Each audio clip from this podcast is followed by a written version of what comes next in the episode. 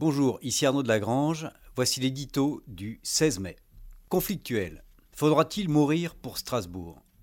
C'est la question qui pourrait se poser aux politiques français. La bataille est lancée, la ligne des conservateurs allemands est désormais claire. Ils veulent la suppression du siège alsacien du Parlement européen. Les aînés des temps pionniers de la communauté européenne du charbon et de l'acier vont se retourner dans leur tombe, estime-t-on à Paris. Comment faire fi d'usages qui ont six décennies d'âge? Les Français parlent de tradition, les Allemands d'anachronisme.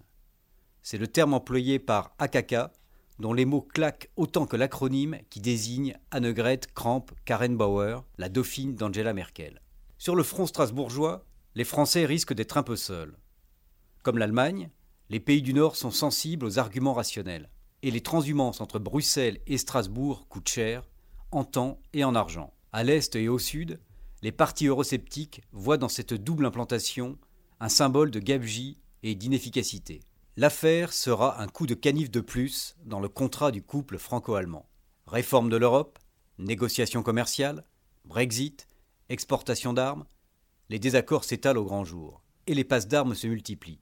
Dans un entretien publié ce jeudi dans la presse allemande, Angela Merkel enlève la mouche du fleuret. Elle reconnaît des relations conflictuelles avec le président français.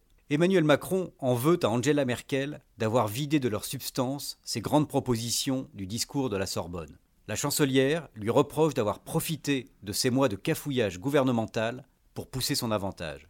Et les Allemands doutent que la France de la crise des Gilets jaunes arrive à se réformer.